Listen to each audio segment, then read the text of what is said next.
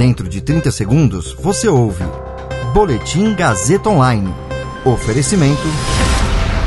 Se você tem muito o que dizer e quer escolher uma profissão para dar voz às suas ideias, a Faculdade Casper Libero é o seu lugar. Jornalismo, publicidade e propaganda, relações públicas, rádio, TV e internet. Todas as possibilidades abertas. Acesse casperlibero.edu.br e conheça as infinitas rotas que o mundo da comunicação oferece. Comunicação é mais do que uma escolha, é um modo de existir. Agora você fica bem informado e atualizado. Está no ar o Boletim Gazeta Online. Fundador da Anvisa diz que Brasil conseguiria vacinar 60 milhões de pessoas por mês contra a Covid-19. Governo diz que já vacinou todos os idosos com mais de 90 anos e 73% dos profissionais de saúde do país. Eu sou Caio Melo e você ouve agora o Boletim Gazeta Online. Em entrevista à BBC, o médico sanitarista Gonzalo Vecina Neto, professor da Faculdade de Saúde Pública da USP, afirmou que se o Brasil tivesse negociado e comprado mais doses antecipadamente, teria estrutura para concluir a vacinação de toda a população brasileira com mais de 18 anos até o meio do ano.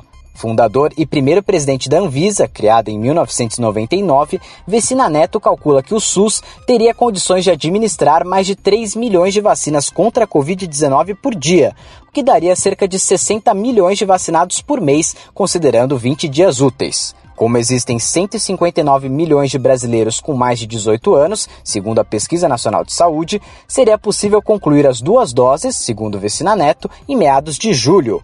A conta feita por ele é a seguinte: se vacinarmos 10 pessoas por hora num dia de trabalho de 8 horas, dariam 80 vacinas, sendo 3 milhões de pessoas por dia útil.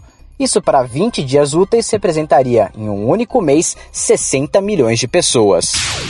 Falando em vacina, a Advocacia Geral da União, a AGU, informou em um documento enviado ao STF que o governo federal já vacinou todos os idosos com mais de 90 anos no país e 4,8 milhões dos profissionais de saúde, o que representa cerca de 73% do total. A AGU informou também que já foram vacinados todos os idosos com mais de 60 anos institucionalizados e todas as pessoas com deficiência também institucionalizadas.